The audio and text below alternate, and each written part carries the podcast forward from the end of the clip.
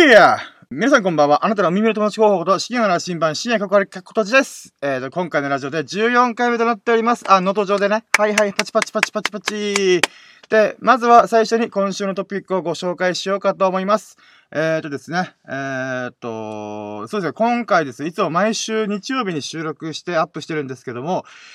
うっかり、ラジオのことすっかり、あ、えっ、と、うん、そうね、ラジオのこと忘れておりました。えっ、ー、と、まあ、この後説明する、説明というか、まあ、言い訳、まあ、言い訳ですな。うん。えっ、ー、とですね。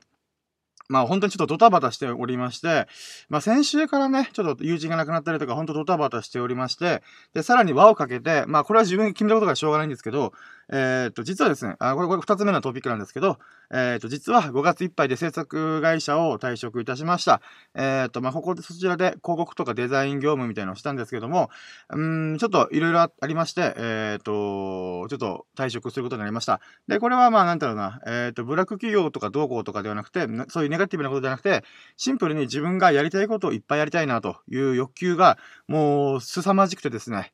ああ、えいやーって感じで、えっ、ー、と、飛び出した感じですね。で、えっ、ー、と、それで何をしたかったかっていうと、まあ、この後記事での紹介の時に説明するんですけども、あの、6月中に、えっ、ー、と、僕はですね、Kindle 本をもう本格的にやっちゃおうと思って、で、ジャンクエッセイというタイトルで、あのー、まあ、作ってみようかなと思っているんですね。で、そのためにまとまた時間がどうしても必要だと。えー、そういうことで、えー、退職することにしました。で、なんだろうな。うーん、正直経済的にも微妙な部分がいっぱいあるので、実際どうなるのかっていうのは全く想像できないんですけども、まあ、もうやりたいことをやったろうっていうことで、ちょっとやっております。で、そんな僕が一体どこにたどり着くのか、その珍道中をお楽しみいただけますと幸いです。それでは始めていきたいと思います。野郎ども、準備はいいかようそろう深夜の羅針盤 presents、深夜のジャンクコンパス。Here we go! はい、ということですね。えっ、ー、と、このノートでは人生の羅針盤探しを目的にノートに日々の学びや気づきを投稿しております。主に取り扱うテーマは人文学、スピリチュアル、信仰、宗教、哲学、文化、本の感想、人の営みだとなっております。そして2021年中に電子本の自主出版を目指して奮闘しております。何者でもない僕が何者になるのか、何も持ってない僕が何をやるのか、自分の全てを出し尽くすことができるのか、パンツを脱いだフルチンコンテンツ、間違えたお父さんコンテンツを出し切れるのか、そんな僕の人生のもとで楽しんでいただきます幸いです。はい、ちょっとごめんなさい。あの、口の調子が悪いので、ょっと飲みますね。あ、麦茶を。えー、っとですね。まあちょっとさっきから音が割れてないかが心配なんですけど、まあいいや。で、えー、っとですね。えー、今回は、えー、と僕がですね、うっかりノートで、えー、とアップしてるラジオの収録を、なんだろう、忘れてしまってたんですね。で、本当はいつも日曜日に上げてたけども、え、どうしよう、やべえと思って、それが木曜日になっております。で、記事の投稿自体もあんまりできてなかったっていうのもあったんですよね。なので今回ですね、いつもだったら、えっ、と、7本、まあ、6本、7本とか10本、10本いってないな。うん、やってるんですけど、まあ、4本の記事を書いたので、それを厚めに紹介したいかな、したいと思ってます。で、そしてですね、えっ、ー、と、冒頭で言った退職に関する記事も、えー、なんか、いつもの3倍の文章、いつも絶対1500文字とか2000文字ぐらいなんですけど、今回確か6000文字とか6800文字だったかな。ぐらいの文章量で書いてしまったので、まあそこもお付き合いいただけますと幸いです。えっ、ー、と、それではトークテーマに行きたいと思います。ごめんなさい、まだ麦茶飲んでなかった。はい、ということで、えっ、ー、と、トークテーマ。1週間の投稿記事を振り返って、はい。ということですね。えっ、ー、と、一つ目の記事が、夢0.5、デザイナー to the 職業自分へ転職したった件。まあ、これね、今、コートで自分で喋っててめっちゃ言いづらいと思ったんですけど、えっ、ー、とですね、あの、僕がですね、あのー、まあ、退職したんですね。えっ、と、今のデザイン会社を。で、それが、えっ、と、じゃあどこに転職するのかっていう話になると、えっ、と、職業自分まあ、なんだろう、深夜。まあ、深夜の羅針盤でも何でもいいんですけど、っていうものに転職しましたよっていう記事を書きました。まあ、何言ってんだって話なんですけど、えっ、ー、とですね。まあ、うん、この退職するドタバタのせいで、せいでっていうか、ドタバタのために、えっ、ー、と、ラジオの収録とか記事があんまり書けなかったんですね。で、うん、なんだったら記事投稿すらもちょっとうっかり忘れてた感じがあったりします。で、まあね、うん、5月いっぱいに勤めてた制作会社退職したということで、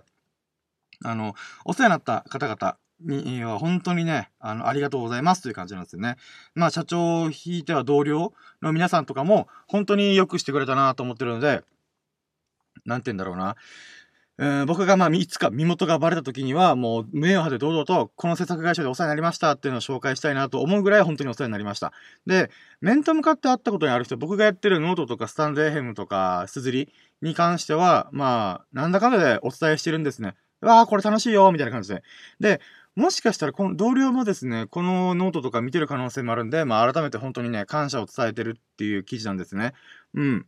で、えー、っとですね。まあなんでこの中途半端な時期に、まあコロナとかで大変な時期に退職したかというとですね、まあ本気で夢を追いかけたいって思っちゃったんですよね。まあ弱い30越して、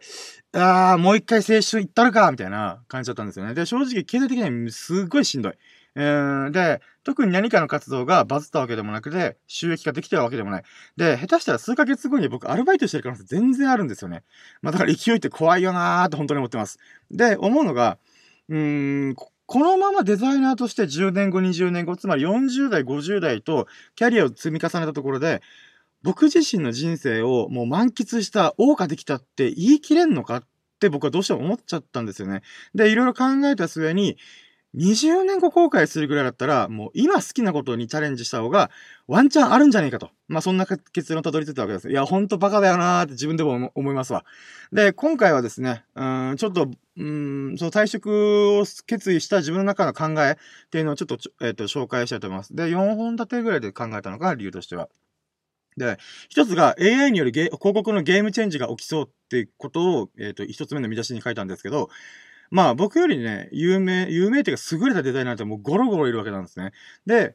えー、さらにネット社会とかスマホ社会、SNS 社会が当たり前になって、この広告業界っていうのも、なまあ、広告業界、引いたらデザイン業界かっていうのも大きくうごめいてると僕は思ってるんですね。で、例えば数年前にマスメディア広告の費用とウェブ広告の費用の立場が逆転したんです。今までマスメディア、例えばテレビ、新聞、ラジオとかの広告費の方が強かったんですけど、まあ、えっ、ー、と、金額か、金額が多かったんですけど、ウェブ広告の方が、えっ、ー、と、お金を出資、出資というか、使ってるっていうことがもう判明したんですね、数字として。で、そこにさらに拍車かけるのが、今 AI の登場がかなりやばいなと思ってて、で、なんかな、えっ、ー、と、これをデザイナーの人に話しても、なんかあんまピンときてないとか、自分のこのビジュアル作りっていうのは全部 AI にとって変わられるんじゃないかっていう話があるんですけど、まあ僕も多少ね、AI の仕組みとか、ちょっと軽くかじったことがあるんで、その時に思うのが、ビジュアル作りに関しては全く問題ないんですね。正直人間の、えっ、ー、と、視覚情報とか認知、認知力っていうのはもう全然、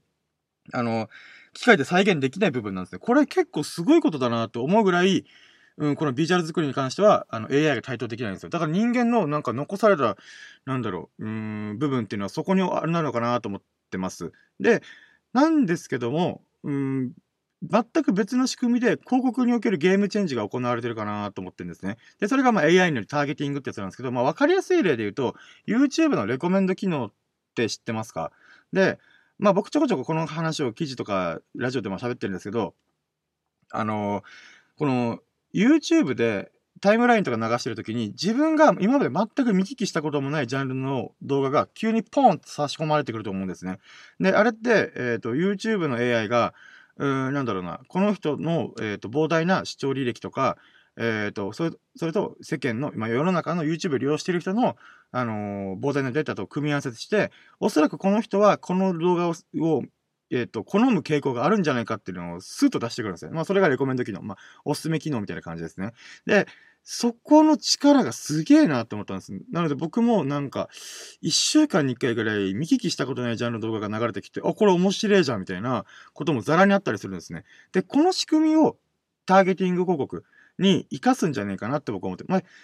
と思ってるんです。で、ターゲティング広告っていうのは昔からあって、えっ、ー、と、それはどういうことかというと、検索したとか、えっ、ー、と、何かを、ウェブサイトを見たとか、閲覧、えっ、ー、と、履歴とかで、あの、あ、この人今こういうの探してんだな、とか、求めてんだなっていう時に、あの、さ、ここが差し込まれてくるんですよ。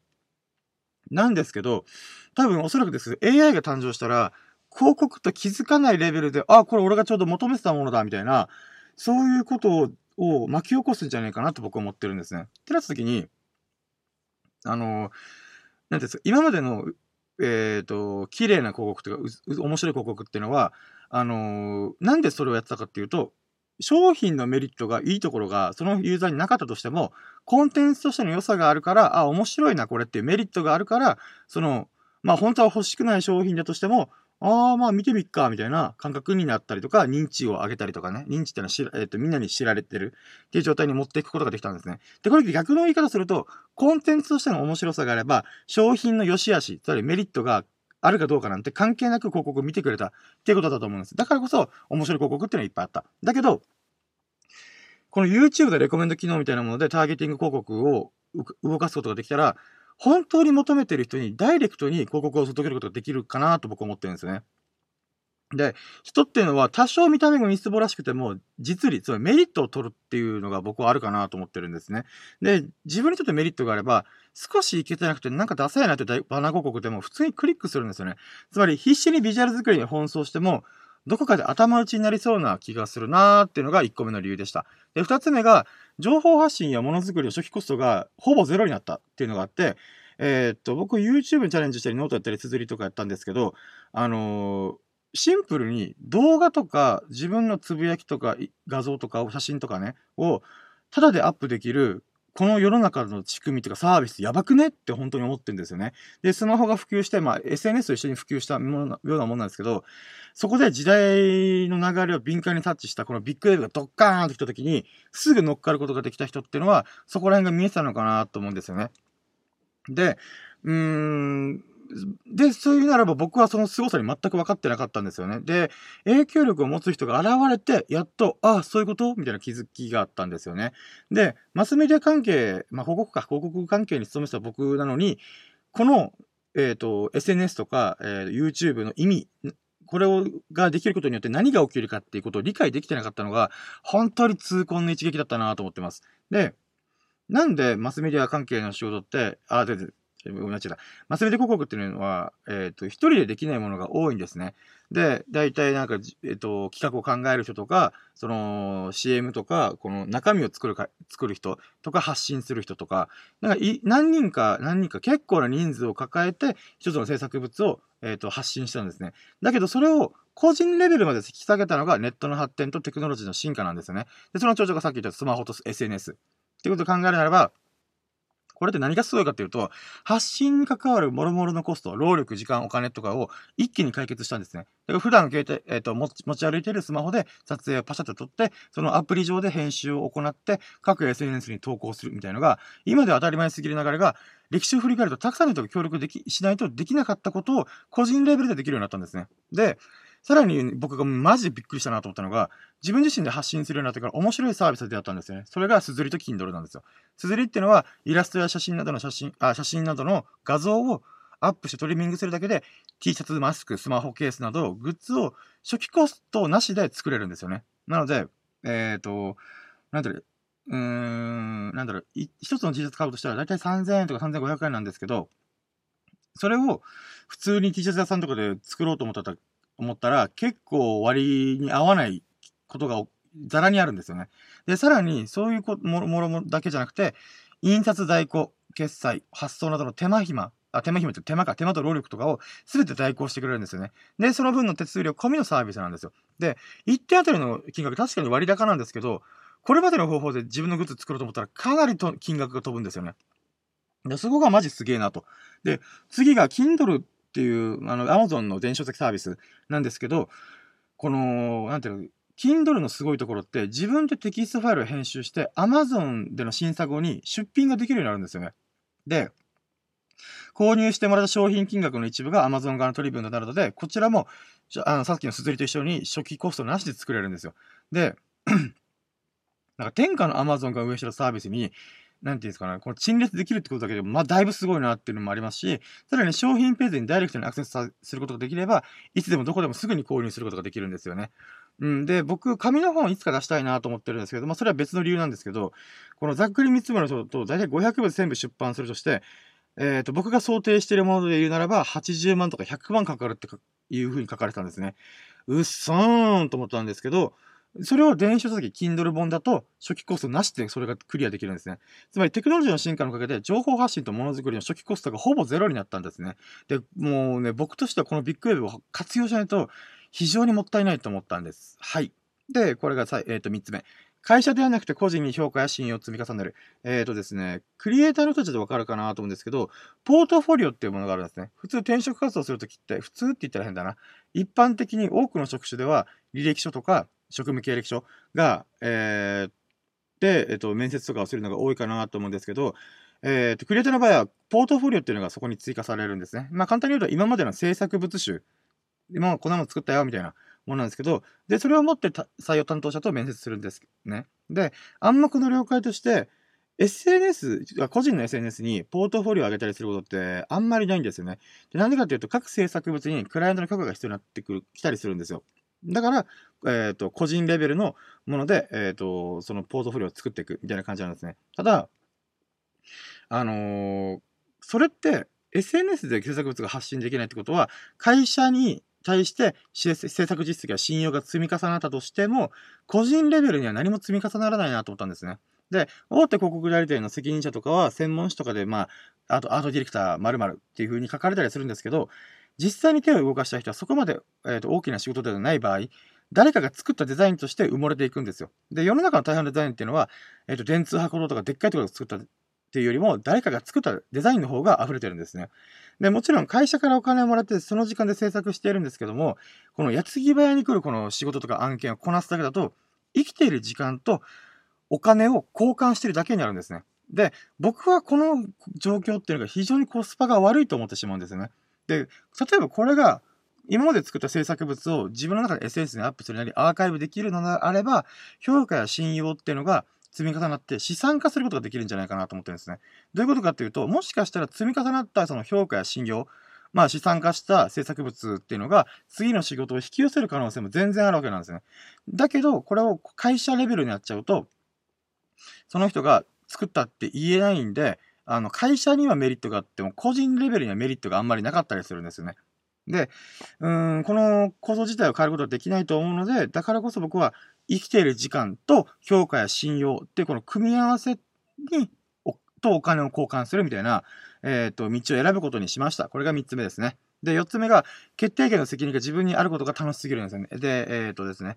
これまでデザイナーとして、この、クライアントが作りたいものとかを、えっ、と、作ってきましたけど、やっぱこのお金を出してる分、えっ、と、クライアントの言うことを聞かないといけない部分がいっぱいあるんですよ。もしくはお伺い立てるとか。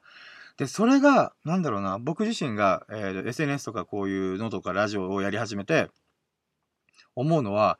自分で決定して、自分で責任を持って取り組むってことがめちゃくちゃ楽しすぎるんですよ。で、なんで楽しいかっていうと、うん、例えば、クライアントにこういうことをしませんかっていうプレゼンとか提案にかん、まあ、オリエンとかでもいいんですけど、って時って、やっぱ、時間とか手間がかかるんですよね。で、えっ、ー、と、いろいろ作っていく中で、あ、こうした方がいいかも、みたいなことっていうのはザラにあって、ただそれをまた話しに行かないといけないとか、相談しないといけないとか、この手間がかかるんですよね。そこがちょっとやっぱやきもきするなって部分があったり、このこういうことやってみたらどうっていう提案に関して失敗したらどうするみたいな話が出てきたりするんで、うーん、だけど、なんて言うんだろうな。この失敗しないとデータも集められないしな、みたいな部分もあったりするんですよね、実際。実際やってみないとわかんねえみたいなところがあるので、とりあえずやってみたいって思うんですけど、誰もが、なんていうんですかね、失敗はしたくないので、お金出してるからね、もちろん。なので、えーと、そこら辺はやっぱ保険を売って、従来通りの、えーと、手法を使ったりとかするんですよね。でもそうなってくるとやっぱね、なんかもったいないなーっていうのがいろいろ思ったんですよね。うん。だからこそ、やっぱ自分の決定権と責任で、この、発信できるとかっていうのが、まあ楽しくて、もう、なんだろうな、もう誰かの言うことを聞いて、えっ、ー、と、作ることっていうのがもう無理だなって僕は思っちゃったんですよね。だからこそ、ちょっとここ、あのー、制作会社のデザイン会社から旅立つことをちょっときかん決めました。はい。で、夢0.5っていうタイトルをつけてるんですけど、僕今まで夢1.0とか夢5.0っていうか、なんていうの、5段階で、えー、と表現してきたんですね。まあそこら辺の記事もノートに上げてるので、ぜひ興味があれば。で、僕はですね、今年の元日、あ、元旦か、元元日の夜か、元日の夜に、えっ、ー、と、つまり1月1日の、えーと深夜に、夢1.0を好きなことで生きていくっていうふうに決めたんですね。なんですけど、ノート始めてもうほんと半年ぐらいになるんですけど、全く進んでないなと思って、もう夢1.0に向けて、夢0.1すら進んでないみたいな感じがあって、うーん、やきもきするなみたいな。まあ多少進んでいたんですけど、毎日コツコツ何かしらやってたんだけど、なんか、どうしても本気でやるためには、まとまった時間が必要だなーって思ったんですよね。まあ、だからこそまとまった時間を作るために退職を決意しました。で、普通は副業でうまくいってるから仕事を辞めるっていうのが、えっと、まあ当たり前だと思うんですけども、だから副業をうまくいかせるために仕事を辞める。もう副業が本業になるとかいう、だから稼げてもいないからギャンブルなんですよ、ただの。なんですけど、で、しかも、なんていうのな、あの、別に僕ブロガーになりたいわけでも、ラジオパーソナリティになりたいわけでもないんですよね。何かになりたいわけでもないんですね。ただただ自分がやりたいことをやりまくって、もう職業自分と言えるような、このなんか自分という存在一つでどうにか収益化できないかなって今もういろんな方法をあ方法を模索してるんですよね。うーん、ただ思うのが、やっと夢アップデートができたなと。夢0.5っていうのは、うん、夢に向かって一歩を踏み出すことだったんじゃないかなと。で、なんだろうな、夢0.4まではまあいけたかなって思ったんですけど、やっぱここは踏み出さないと、あの、折り返し地点、半分地点まで、半分地点にすらいけない。っていうのがあるかなと思いました。だから今回僕は結構清々しい気持ちで一歩を踏み出すことができたのかなと思ってます。で、これからの数ヶ月でちょっとやってみようと思ってるのが、えっ、と、一つが Kindle 本を作る。二つ目がワードプレスでブログを作る。三つ目がベースでショップを作る。四つ目がクリエイター支援サービスをやってみる。五つ目が Pinterest を活用して、えっ、と、拡散していく。で、えっ、ー、と、7つ目が、まあ、優先順位は低いんですけど、英語でエッセイとかクリエイト、あ、作ったものを発表してみる、発信してみるっていうのを考えています。で、まあ、通常の SNS もやりがちなんで、まあ、またもやドッタンバッタンすることになると思うんですけど、まあ、こんな僕のね、珍道中お楽しみいただけますと幸いです。いやー、まさか一つの記事で15分くらい喋ってる。マジかー。はい、ということで、えっ、ー、と、まあ、そんなことを書いた記事でございます。もうほぼね、あの、朗読、あの、ずーっと頭から終わりまでひたすら読んでました。えっ、ー、と、まあ、ちょっともうちょい次からざっくりございます。二つ目、ラジオ冥利。友人が僕のラジオを全部聞いてくれた件。えっ、ー、とですね、あのー、ある日友人にですね、僕がこうこういうラジオとか活動やってる、発信やってるよっていうことを伝えたら、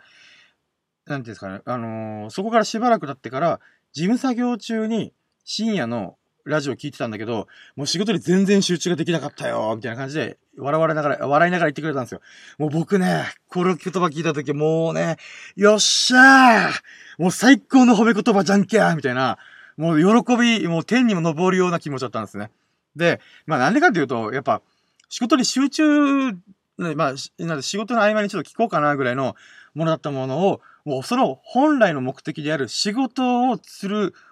っていう目的を達成できなくなるぐらい面白かったってことだと思うんですよね。もうね、これラジオ冥利やって、に尽きるんですよ。まあ、やっててよかったーと本当に思いました。で、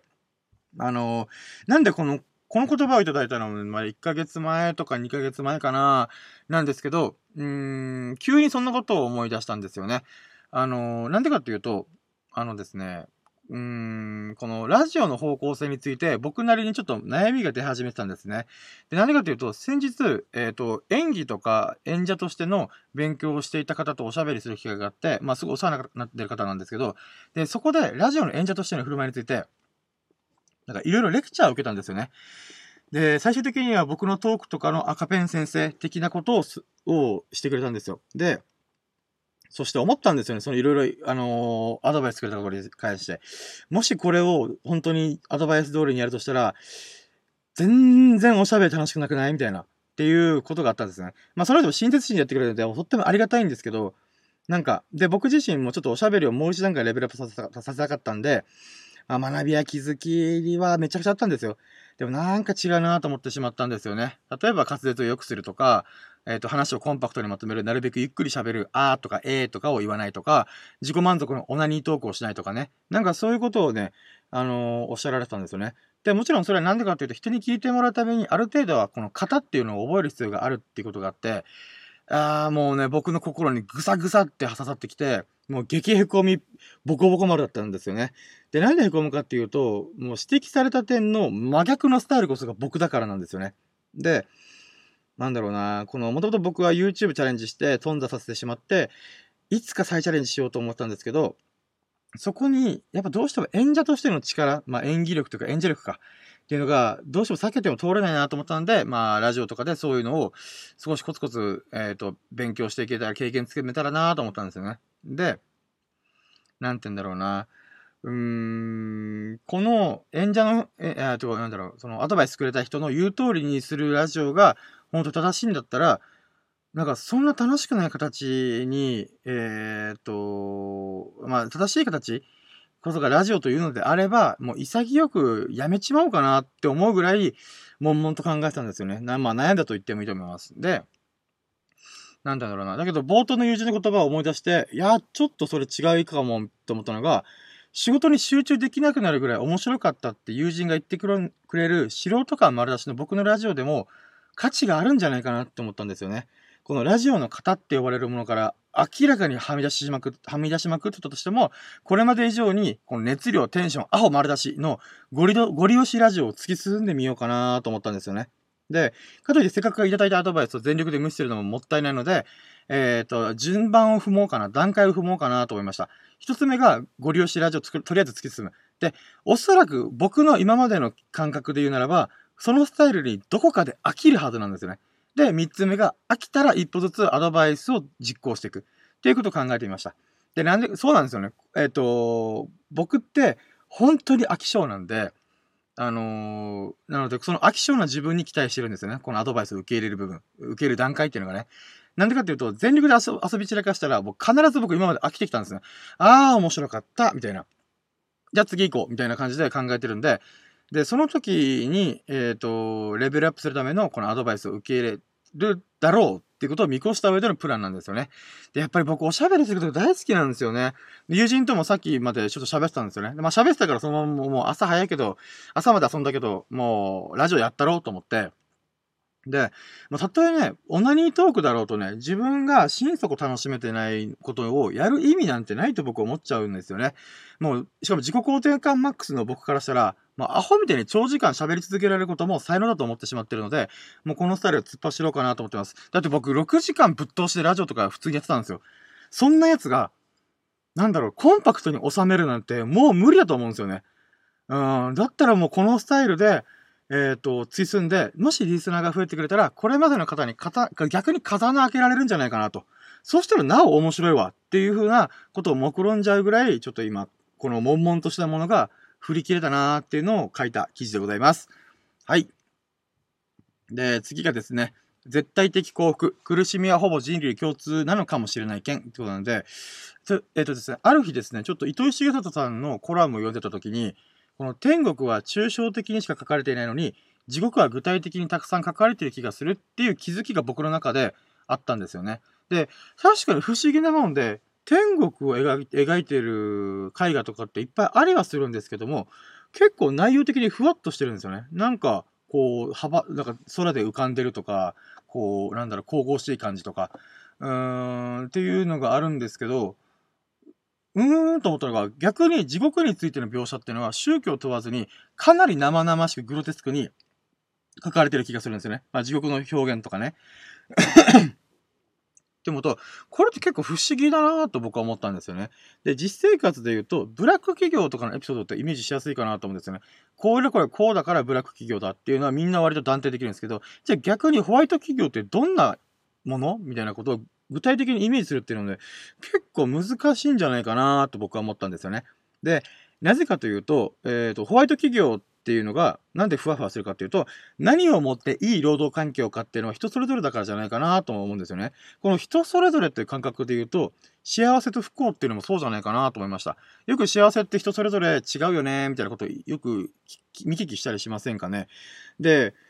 そうなんですよね。どんな状態で幸せに感じるかっていうのは人それぞれなんですよね。ね、例えばめちゃくちゃ辛い料理食べてる時が幸せな人もいれば、甘いお菓子を食べている時が幸せな人もいる。で、同じお菓子でも甘さ控えめなお菓子を食べてる時が幸せな人もいる。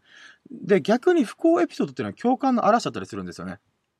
で、会社で理不尽なことがあったから、わかる、そういう時ってしんどいね、わかる、わかる、みたいな、俺もそういう辛い時あったよ、みたいな。で、たっていう、例えば怪我をしたエピソードとかあれば、もう痛みの分かるよな、腕骨折したら辛いよな、みたいな、この痛みの苦しさに共感することができるんですね。で、この似ている対比の構造っていうのが僕としてめちゃくちゃおもろいやんけ、と。で、一つ仮説を立ててみたんですよね。もしかしたら、苦しみっていうのはほぼ人類共通の絶対的な感覚なのかもしれないなと。例えば、痛みや苦しみっていうのは、生命体として生きながら、生きながらえるために必要不可欠な感覚だからこそ、割と近い感覚で共感できるのかもしれないなと。で、逆に喜びや幸せっていうのは、人類共通の感覚ではないのかもしれないなと。例えばですね、何かが足りない時にそれを補充すると幸せを感じやすいとかかなと。えっ、ー、と、まあ、これ、もっと、もっと噛み砕くと、お腹が空いてるとした時に、お腹いっぱいにご飯食べれるとめちゃくちゃ喜びますよね。もう喉カラカラで運動しまくった脱水症状一歩手前った時に塩をペロッと舐めると、おうまみたいな。っていう風に、この喜びが半端ない時ってあると思うんですよね。で、もしかしたら幸せっていうのは基本的には相対的なのかもしれないと。なんか飢えてる状態に対して満たされるって瞬間に幸せっていうのを感じやすい。あくまでね。で、僕って創価学会で仏教を信仰してるんですけど、よく言われる言葉があって、えっと、絶対的幸福っていう言葉があるんですよ。で、簡単に言うと、自分以外の事柄に一喜一憂するんじゃなくて、自分の内面にぶれない絶対的な幸福っていうのを作ることで、どんな時でも、どんな状態でも幸せと思える、えっと、状態のことを言うんですね。まあ、どう捉えるかとか、それを信じるかどうかは人それぞれなんですけども、この言葉自体がすごい不思議なんですよね。絶対的幸福とわざわざ言葉にしないといけない点がすごい興味深いんです。これって逆に言えば、相対的幸福。つまり、えっ、ー、と、お腹空いてるから、えっ、ー、と、しんどい。だけどお腹いっぱいになったら幸せっていう風に、相対的な幸福っていうのがデフォルト、基本なんじゃないかなと思ったんですね。だからわざわざ言わないといけない。絶対的幸福っていうのがあるんだよ、みたいな。つまり人にとっての幸せっていうのは、人それぞれとみんなが言う割には、人と比べないと成立しない相対的なものじゃないかなと思ったんですね。だから人それぞれっていうと、その人の中に絶対的な幸福っていうのがあるってみんな言う割には、人と比べないと成立しない、えっ、ー、と、幸せっていうのが、あ、えっ、ー、と、あまたあると。だからこそ、わざわざ言わないといけないのかなと。まあね、これなんか伝わるかな？まあ、気になった人は記事読んでくれたら。えっ、ー、と、まあ考えれば考えると、この状態っていうのがまためんどくさいよなーって思ったりしました。だからこそ、まあ、これだからこそ多いわ。天国や、天国は抽象的で最大公約数的な描写になりがちで、地獄は具体的でピンポイントな描写が多いのかな、と、そういうことを考えた記事でございます。はい。で、えー、っと、四つ目が、真っ黒な日々、抗うつ剤の影響でチンコがキュッと生まれた件。で、えー、っとですね、これね、今日書いた記事なんですけども、もう僕のね、とっておきのエピソードをぶち込んだ記事なんですけども、いいねがたった2件しかつかないっていう、もう激へこみ記事でございます。えーとですね、これはどういうことかっていうと、うーん、なんだろうな。うーん、なんか、お題、ノートではお題ハッシュタグって言ってみんなでコンテストみたいなのがあるんですけど、あの失敗があったからっていうお題があったんですよね。で、まあ、僕としてはね、ま、学びや気づきをテーマにしてるから、もう失敗盛りだくさんなわけなんですよね。だからこそ、あ、これいけんじゃない？みたいな。で、えっ、ー、と、まあ、言いたいことはですね、まあ、結論から言うと、学びってのは身を守る盾にもなるよねっていうことを書いた記事なんですけどね。あ、記事なんですよ。で、えっ、ー、とですね、そういう部分で言うならば、えっ、ー、と、仕事とかでよくその失敗とかって認識するとは思うんですよね。あんま友人関係で失敗っていうのは、あん、ないかなと思ったりするんですよね。やっぱ仕事っていうのが結構失敗というのが分かりやすい失敗か。うん。分かりやすい失敗っていうのがないかなと思うんですよね。で、うん、僕にとっての、えーと、大きな学びや気づきになった失敗っていうのが、えっ、ー、と、軽度なうつになった時だったんですよね。で、えっ、ー、と、これもまたボリュームあんな、えっ、ー、とですね、まあ、経緯を話すと、僕、ブラック企業、印刷会社に行ったんですけども、まあ、ブラック企業だったんですね。まあ、別にそれは構わないんですけど、問題は、うーん、その、当時はデザイナーとして一人前になりたかったとか、あの、まあ、体力、年齢も若かったってことであったんです。で、あったんで、なんとかなったんですけど、ある日、急にパソコンを動かす手が溜まったんですよね。あれ？なんかおかしいぞとか、え、頭の中切りかかった感じがあるとか、ん？今何しようとしてたんだっけ？ってかいう風に、だんだんとぼーっとする瞬間が増えてきたんですよね。で、これはおかしいなーと思って、お世話になってるベテランの方に相談してみたら、メンタルクリニックすぐに行った方がいいよって言われたんですね。で、そこで診断されたのが軽度のうつ、うつだったんですね。で、えー、っと、なんだろうな。うん、まあ僕がなるとは思ってもなかったんで、ちょっとびっくりしたんですけども、で、そこから大急ぎで職場と相談して、いろいろ融通を聞かせてもらったんですよ。で、同時に抗うつ剤飲んでたんですね。で、なんだろうな、効果はよくわからなかったんですけど、なんか明確に体に変化が起きたんですよね。で、僕あまり病院に行かないんで、薬の効果ってどこまでのもんやねんっていう風な感覚が結構あったんですよ。なんですけど、ある日トイレに行った時に、ちょっとこう、なんていうんですかね、あのー、この自分の股間を見た瞬間に、チンコが、なんか陥没しまくってるんですよ。もう内側に入りまくってるんですよ。で、なんじゃこりゃーっていう風に、もうトイレで大爆笑したんですよね。なんじゃこりゃーみたいな、えー、みたいな。で、まあ、詳しく調べたり、お医者さんとか確認してみると、まあ、なんだろうな、副作用、抗うつ剤の副作用で、チンコが体の中に埋没するらしいんですよね。で、これって結構お医者さんは初めて見たんで、ちょっと驚くぐらいの確率だったんですよね。で、僕としては、え、薬飲んだだけでこんな副作用すぐ出るみたいなことで結構びっくりしたんですけど、で、ただ今思えば、その時になんじゃこりゃって大笑いしたことが、このうつというものを重症化することを防いでくれたんじゃないかなって思ったんですね。なんでかっていうと、その時の僕って、もう表情が死んでるよ、大丈夫っていうことをよく言われたんですよ。まあ、うん、まあそういうことでこの、笑うっていうことがギリギリのセーフティーライン、まあ軽度なうつだったっていうのもあったんですけど、そこから徐々に、まあいろいろあったんですけど、えっ、ー、と、職場に復帰することができました。で、その時に、なんでブラック起業化すんねんっていう感じがあったんですよね。で、自分なりにこう、なんていうんですか、今回、うつに、になりかけたってことで、考えてみたんですね。で、えっ、とですね、その時にお世話になった先輩がいて、その人が Web 業界とか IT 業界、まあビジネスとかにすごい明るい人だったんですね。えっ、と、よく知ってる人だったんで、その人にいろいろ相談してたんですね。そしたら、えっ、と、これこれこういうことだよってことが、いうふうにいろいろ教えてくれたりとか、それに興味を持って僕もだんだん学ぶようになったんですね。で、自分で言うのもなんですけども、僕ってなかなかのおバカなんですよね。学歴もなくて、実績もなくて。えっ、と、なんとなく楽しい仕事ができればいいなーってことでデザイナー目指したような、もうチャランポランな人間なんですよね。で、だからこそ、ブラック企業、ブラック業界に飲み込まれていったんですよね。で、そこからウェブ業界に片足を突っ込んでいくことになるんですけども、まあ、ブラック企業になる流れで言うならば、うん、一言で言うならば、世の中に提供する価値が低くなったからこそ、なんていうんですかね、えっ、ー、と、ブラック企業化するっていうのがあるのかなと思いました。で、ビジネスを体系的に学んでない僕なりの考察、だって高卒ですからね、僕。で、読まいこととして受け取ってくれて全然問題ないんですけど、ブラック企業化するっていうのは、なんとなく僕の体感ではこの感覚で、えっ、ー、と、進んでる気がするなと。で、一つ目が時代を変革するようなテクノロジーが生まれる。ネットの普及、スマホの登場、SNS 社会とかいうふうに、このテクノロジーが、この、生まれていくと。で、2段階目に、これまで提供した価値の需要がなくなっていくと。例えば、印刷された情報よりもスマホからの情報の方が利便性が半端ないよねと。で、3つ目が、ここで価格競争や納期交渉ができ、納期交渉とか、できない仕事が増え、あ、納期交渉ができなくなる。できない仕事、もう急ぎの仕事とかが増え始めると。で、大体なんでかっていうと、足元見られて健全な交渉ができなくなってると。で、4つ目が、儲かっていないので、今の人員で何とか回せないかと模索する。まあね、ここら辺からね、従業員は慢性的な残業や、昇給を見込めない状態へ流れてきます。で、5つ目が、根本的な仕組みを変えないので、個々人の能力不足と錯覚し始めると。で、能力が高い人を雇えないため、内側で解決しようという状態に陥ったりしますね。で、6つ目が、だんだんとやりがい搾取や人間関係という鎖で縛りよるんです。まあ、人間関係の鎖って、俺たち、ファミリーじゃん、みたいな。家族じゃん、っていう風に、この、まあ、なんだろうな、ブラック企業に最後まで残る人っていい人が多いんですよ。っていうのもあって、もう給与や待遇面以外で従業員を縛り付けようとするっていう側面が出てくるかなと。で、7番目にだんだんと心身を崩し始める人が出てくる。っていうのが、このなんとなく僕の中で、うん、ブラック企業のなんか段階なのかなと思いました。で、何が言いたいかっていうと、もう聞いてて、それ当たり前やんけって思う人もいると思うんですよ。僕は、こんな当たり前のことすら分かってなかったんですよ、当時。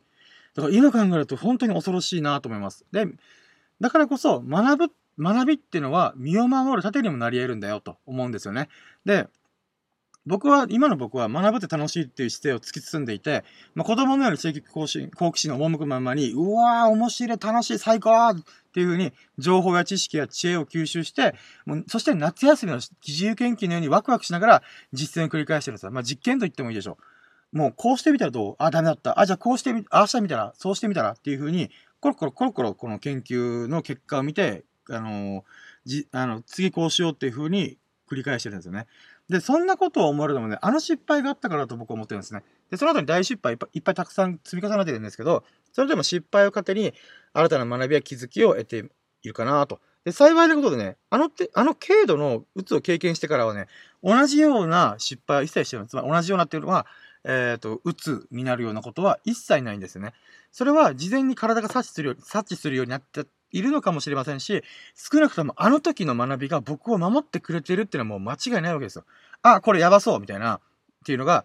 直感的にもわかるし、あ、このまま行ったらやべえなっていうのは、あの、自分の頭の中で考えてもわかるんですよね。で、まあ、つらつらとね、今喋ってきたんですけど、なんでこの話したかっていうと、この経験が皆さんの学びになればなと思って投稿してみました。例えば僕みたいにブラック企業なんでこんなしんどい職場なんだろうとか、いう人に僕なりに気づきとか学びが与えられたなと思って、あのー、喋ってみました。で、えっ、ー、と、なんかね、まあこれは編集後期みたいなものなんですけど、記事を書き始めるときってね、僕の中でちょっと不安があったんですよね。しんどいとき書くのって結構きついかもなーって思ったんですよ。ですけどね、記事を書き終わった時にはね、なんとも思ってないんですね。ああ、そういえばこんなこともあったねみたいなぐらいの感じで、むしろ思い出すこと自体がね、大変だったんですよ。あれ？あの時どうなってたっけ？みたいな。で、なんでそうなってるかなと思ったら、やっぱり今の僕が過去を悔やまずに、今を必死に生きている証拠だからこそ、過去のこういうことがあったとか、なんかあの憎たらしいことがあったとか、そういうものを全部ひっくるめて、もう済んだこと、過去のことだ、今を生きようっていう風にやってる証拠なのかなって思いました。まあね、この記事はそんなことを書いておりました。はい、ということでですね。えっ、ー、と、久々のラジオ収録なので、ちょっと音声どうなってるかちょっと不安なんですございますけども、まあね、今週の振り返りでまとめを言おうかなと思うんですけども、まあ退職するまで本当にあっちまだったんですよね。で、終わってみると少し寂しい感覚もあったりします。まあ、うん、あんなに辞めたいっていう風に相談したくせに、辞めたら辞めたで、俺辞めちった？みたいな。まあ、というのがあったんですけどね。まあ、会社の皆さんには本当にお世話になったんで、このご恩をどこかでお返しできるように、まあ、これからもね、精力的に活動していきたいなと思ってるんですけども、うーん、なんだろうな、これからやりたいことが本当僕目白押しなんですよね。で、さらにこれからどんどん追加される可能性もあるんで、だからこそまたもうっかりしないようにね、ちゃんと、なんだろうな、自分なりのスケジュール、うん、スケジュールっていうガチガチに決めないんですけど、これこれこれやろうみたいな風に、ちょっと、うん、段取りを組んでいきたいなと思っております。今後とも何卒よろしくお願いします。はい。ということで、最後までお聞きいただき、本当に本当にありがとうございました。毎週日曜日の20、日曜日やってるけどね、またうっかりしないように気をつけなきゃ、えっ、ー、と、20時前後に深夜のジャンコンパスの登場で応援していきたいと思いますので、来週も楽しみにしていただけますと幸いです。なんか良かったなと思ってくれましたら、ハートマークやフォローをしていただけますと、モチベが爆上がりしてガンガン投稿いたします。そして嬉しすぎてぴょんぴょんと飛び跳ねます。聞いてくれた方のご意見も聞きしたいので、ぜひコメントいただけますと幸いです。それでは皆様が他から日々を謳歌することを心の底から祈っています。Thank you for listening. Have a nice day. はい、ということでですね、スタンド FM 側でもアーカイブなしで、えっ、ー、と、何ですかね、ライブ配信してるんですけどもね、えっ、ー、と、のりちゃんさん、いつも幸せ、有村先生さんや、えっ、ー、とですね、ねぐされさんとか、あつみんさん、さっちんさんっていう方が視聴をに参加してくれました。本当にありがとうございます。はい。では今日、今日も、てか今週もお疲れ様でした。ありがとうございました。